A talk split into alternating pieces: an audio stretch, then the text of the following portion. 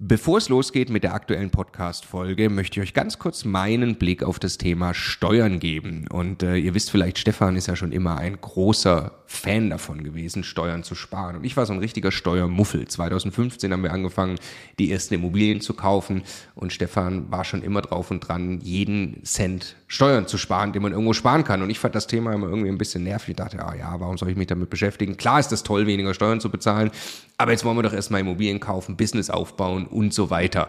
Und ich bin sehr froh und dankbar, dass Stefan sehr frühzeitig zum Beispiel angefangen hat, dass wir eine Holding gründen, die Immobilien in die richtigen Gesellschaftsstrukturen kaufen. Ähm, und ja, wa warum? Also was habe ich dann äh, in den letzten Jahren jetzt äh, lernen dürfen von Stefan und natürlich dann speziell von Martin Richter, der ja, äh, ja wirklich, ich würde mal sagen, Deutschlands bester Steuerberater für Immobilieninvestoren ist. Was ich lernen durfte, ist, dass zum einen Immobilieninvestoren tatsächlich sehr viel mehr Möglichkeiten haben, Steuern zu sparen.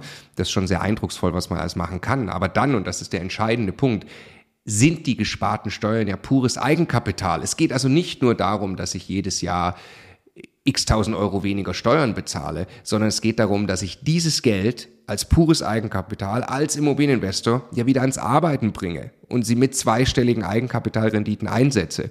Und ich mir dann anschaue, wie viel größer mein Vermögensaufbau ausfällt, zum Beispiel über zehn Jahre, dann kann es gut sein, ich habe nachher das doppelte Vermögen, weil ich mich eben damit beschäftigt habe, Eigenkapital schon vorzugehen, indem ich möglichst viel oder möglichst wenig Geld ans Finanzamt äh, äh, bezahle und möglichst viel Steuern spare, die ich wieder reinvestieren kann.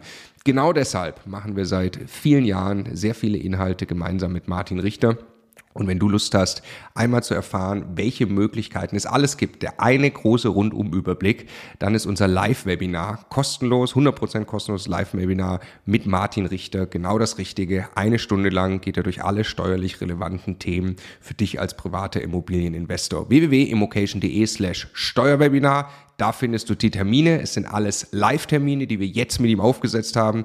Also am besten jetzt gleich anmelden. Viel Spaß! Die meisten Immobilien werden von Maklern verkauft. In diesem Video erzähle ich dir, wie du am besten mit Maklern kommunizierst, die Preise gut verhandelst und nachhaltige Beziehungen aufbaust, um auch darüber hinaus gute Angebote zu bekommen.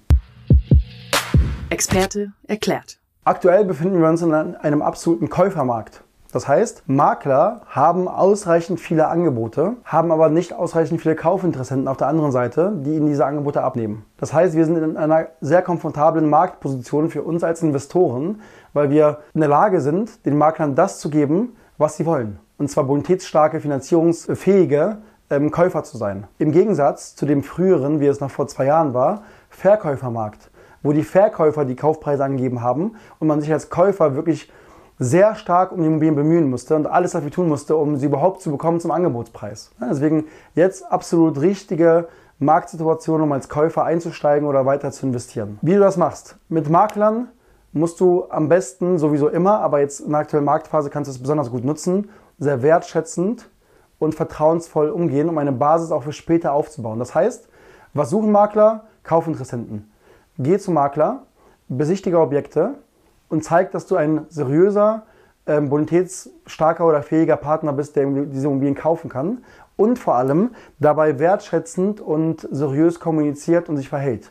Das heißt, sieh das jetzt nicht so, wie viele es am Markt gerade sehen, so meine Wahrnehmung, zu sagen, hey, die Makler äh, können mich jetzt mal, äh, die können froh sein, dass ich überhaupt besichtigen gehe, sondern denke bitte an die Marktphase, die wieder kommen wird. Und zwar, es wird wieder ein Verkäufermarkt kommen, wo dann die Makler sich die Kunden aussuchen können. Und wenn du jetzt diese Marktphase nutzt, um dich als Käufer zu positionieren und nachhaltige, vertrauensvolle Partnerschaften mit Maklern aufbaust, dann wirst du davon auch in der nächsten Marktphase massiv profitieren. Grundsätzlich bekommt ein Makler nur Geld, eben Provision, wenn die Immobilie verkauft wird.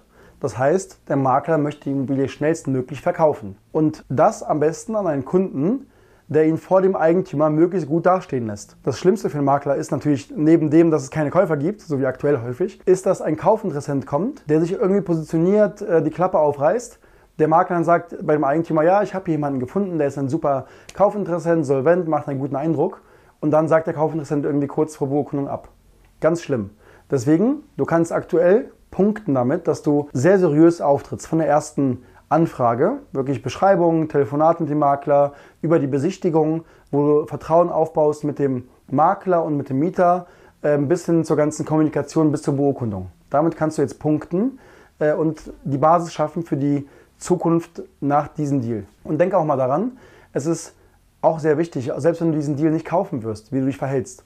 Denn selbst wenn du eine Absage bekommst auf dein Kaufpreisangebot, garantiere ich dir, wenn du es richtig machst, wirklich mit schriftlichem Angebot, äh, mit Argumenten, äh, mit einer seriösen, schnellen Kommunikation und sagst, hey, liebe Frau Maklerin, es hat jetzt nicht geklappt, ich würde mich aber über weitere Angebote in der Zukunft freuen.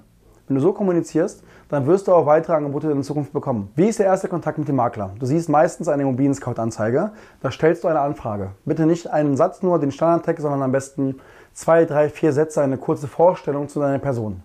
Am besten nicht zwingend, aber optimal mit einem hinterlegten Profil, wo auch ein Bild zu sehen ist von dir. Dann kannst du versuchen, möglichst viele Touchpoints, Berührungspunkte mit dem Makler zu schaffen.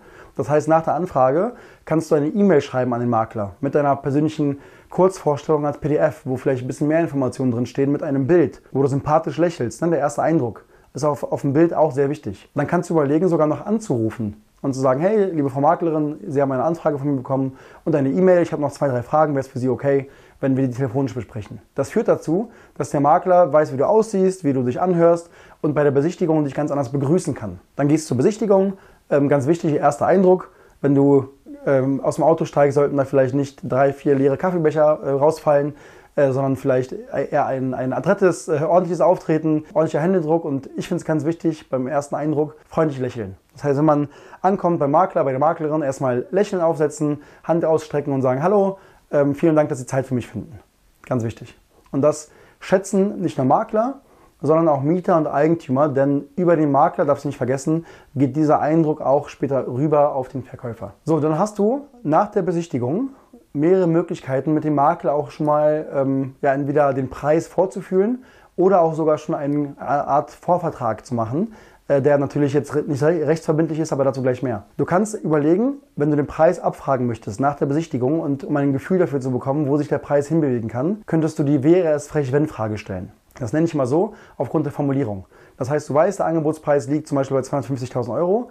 Und dann kannst du sagen, okay, grundsätzlich passt die Wohnung für mich, alles super, es passt in mein Portfolio, aber den Preis sehe ich woanders. Äh, sagen Sie, ich will mein Angebot schreiben und keine Sorge, es wird sehr fundiert werden. Wäre es frech, wenn ich 190.000 Euro reinschreiben würde? Na, wäre es frech, wenn. Und dann kann der Makler reagieren mit, oh Gott, nein, wir haben so viele Anfragen und auch schon Zusagen, können Sie vergessen dann würde ich trotzdem das Angebot abschicken.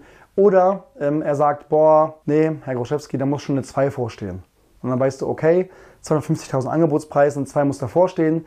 Also gibst du 203.500 Euro als Angebot ab ähm, in schriftlicher Form und dann hast du viel bessere Chancen überhaupt, das, ähm, den Kaufpreis durchzusetzen, als bei der ersten Reaktion. Jetzt warst du besichtigen und kannst ganz am Ende bei der Verabschiedung natürlich auch Folgendes machen. Du hast ganz wichtige Fragen gestellt ne, bei der Besichtigung.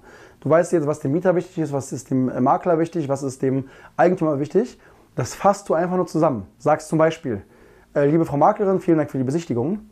Mal angenommen, Sie bekommen in den nächsten 24 Stunden meine Kaufabsichtserklärung per E-Mail zugeschickt und Sie bekommen eine Finanzierungsbestätigung ebenso per E-Mail zugeschickt und wir bestellen den Kaufvertragsentwurf noch in diesem Monat. Kommen wir dann ins Geschäft und dann im besten Fall Hand ausstrecken. Und wenn dann ein Händedruck kommt auf die Hand, dann hast du einen sogenannten moralischen Vorvertrag. Der ist natürlich rechtlich nicht verbindlich, aber der Makler, die Maklerin hat die Hand drauf gegeben, dass ihr, wenn diese Rahmenbedingungen erfüllt sind, ja recht leicht erfüllbar sind, wenn diese erfüllt sind, dass ihr dann ins Geschäft kommt. Und dann ist es sehr viel schwieriger, rein moralisch da rauszukommen, äh, als ohne diesen moralischen Vorvertrag. Das ist also auch eine Möglichkeit der Kommunikation ähm, nach der Besichtigung. Was sind deine Tipps für die Kommunikation mit dem Makler und für eine bessere Verhandlung? Schreib es in die Kommentare. Wenn du mehr solche Videos sehen willst, dann abonniere am besten jetzt den Immocation YouTube-Kanal, aktiviere die Glocke, dann verpasst du auch wirklich keins. Oder hör in unseren Podcast rein, auch da gibt es die Inhalte. Der Immocation Podcast. Viel Spaß! Jetzt nochmal der Hinweis, bevor ihr die nächste Folge weiterzieht, auf unser Steuerwebinar. Live mit Martin Richter, also dem Steuerberater für Immobilieninvestoren in Deutschland. Äh, wirklich live, also genau diese Termine. Und äh, es wird einen Überblick geben über all die großen Möglichkeiten, als Immobilieninvestor Steuern zu sparen beim Bestandsaufbau, aber auch wenn man schon Vermögen hat, was man im Bestand sortieren kann, um einfach mehr Geld übrig zu behalten, wie man Vermögen weitergeben kann und so weiter. Also, glaube ich, ein absolutes Muss für jeden Immobilieninvestor. Ja, Stefan, du bist ja eh schon ein großer Steuerfan immer gewesen. Für mich ist ja eher anstrengend, aber man kann es auch nicht ignorieren. Die Potenziale sind äh, wirklich extrem, die man speziell als privater Immobilieninvestor hat. Deshalb immocation.de slash Steuerwebinar. Da kann man sich anmelden, ist 100% kostenlos, ist live, gibt nur diese Termine, die dort stehen. Wir freuen uns auf euch.